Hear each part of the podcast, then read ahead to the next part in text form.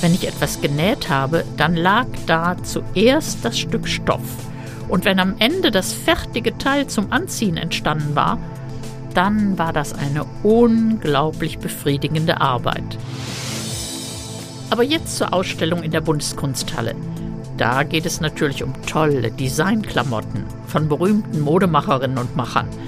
Aber was mich so beeindruckt hat, es gibt eine Stelle, da stellt man sich auf einen Punkt auf dem Boden und im gegenüberliegenden großen Bildschirm sieht man sich so, als hätte man die teuren Stücke an. Medienwerkstatt Bonn. Podcast. Wir haben August und es ist immer noch Sommer. Ich bin Erika Altenburg und verrate Ihnen meine Lieblingsziele hier in Bonn jetzt in meiner Kolumne. Erikas Welt. Bonn, früher und heute und lecker. Im August in Bonn. Drusse und drinne, wie die Bönschen so nett sagen. Die Bönschen, das sind die Bonnerinnen und Bonner, die noch Dialekt sprechen können. Also fange ich mal an mit drinnen. Als ich den Titel der aktuellen Ausstellung in der Bundeskunsthalle las, kamen sofort Erinnerungen hoch. Dresscode. Was ist gemeint? Die Selbstdarstellung durch Kleidung? Bevor ich Ihnen von meinem Ausstellungsbesuch erzähle, muss ich noch ein bisschen in Erinnerungen schwelgen. Als junge Frau und Mutter habe ich die gesamte Kleidung für mich und meine Kinder selbst genäht. Sogar mein Mann hat mal ein Kochthemd gekriegt, genäht aus Feinkocht. Aus demselben feinen Kocht hat mein Sohn, hm, er war so vier oder fünf Jahre alt, einen Jeansanzug gekriegt, richtig mit Druckknöpfen an der Jacke und ich hatte einen weiten Glockenrock aus flaschengrünem Kocht. Sie merken Kochtstoff, dessen Rippen sich so schön samtig anfühlen. Der war in den 60er Jahren sehr in Mode, kommt aber ab und zu immer wieder, so wie im letzten Winter. Und im Sommer gab es natürlich die luftigen Sommerkleidchen aus Baumwolle für meine Tochter und für mich.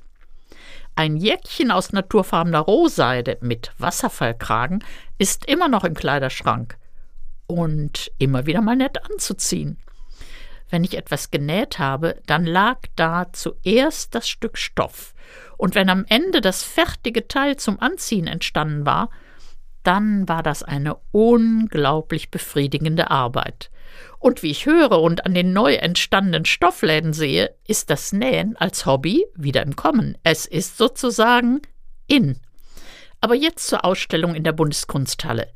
Da geht es natürlich um tolle Designklamotten von berühmten Modemacherinnen und Machern. Aber was mich so beeindruckt hat, es gibt eine Stelle, da stellt man sich auf einen Punkt auf dem Boden und im gegenüberliegenden großen Bildschirm sieht man sich so, als hätte man die teuren Stücke an. Da kann man sich mehr als zehn Minuten in den Stupid Dresses sehen und ausprobieren, wie man darin wirkt. Dann gibt es auch noch eine Fotografierstation. Da hält man sich ein Pappkleid vor und bekommt ein Foto. Also sich selbst erproben in verschiedenen Dresscodes. Das ist meine Empfehlung für drinnen, für den Gang ins Museum, in die Bundeskunsthalle. Macht natürlich besonders viel Spaß zusammen mit einer Freundin. Und jetzt komme ich zu draußen. Da geht meiner Ansicht nach in Bonn nichts über den alten Friedhof. Sollte es irrwitzig heiß sein, kann ja noch kommen, ist es dort schön schattig in einem malerischen Park mitten in der Stadt. Und falls Sie wissen wollen, wo diverse Straßennamen in Bonn herkommen, dann sehen Sie sich die Gräber der berühmten Bonner Professoren an. Zum Beispiel des Astronomen Argelander, der in der Sternwarte an der Poppelsdorfer Allee auch gewohnt hat. Feudal, sogar mit Tanzsaal denn so hatte man ihn sozusagen nach Bonn gelockt. Aber wenn Sie richtig viel erfahren wollen, dann gehen Sie mit bei einer Führung und lassen sich all das Interessante erzählen, das der alte Friedhof zu bieten hat. Erikas Welt und lecker. Ja, weil meine Gedanken heute sowieso um Bonn kreisen, bleibe ich auch beim Kochen bei der Heimatküche. Für mich ist die Buttermellisch Bonnezup, die Buttermilchbohnensuppe, das ganz Besondere bei den rheinischen Rezepten. Stangenbohnen, die muss man dazu ganz fein schneiden. Die gibt es jetzt wunderbar frisch auf den Märkten. Und wenn man noch ein altes Maschinchen hat, dann geht das Schnippeln noch besser. Man kann natürlich auch per Hand schneiden oder mit der Küchenmaschine. Aber ich habe noch so ein kleines rotes Gerät aus Eisen. Wahnsinnig schwer, Alexanderwerk. Remscheid, geerbt von meiner Mutter. Und so hört sich das an. Die feingeschnittenen Bohnen, die werden dann mit wenig Wasser und ordentlich Salz gekocht, kann auch noch Bohnenkraut dazukommen.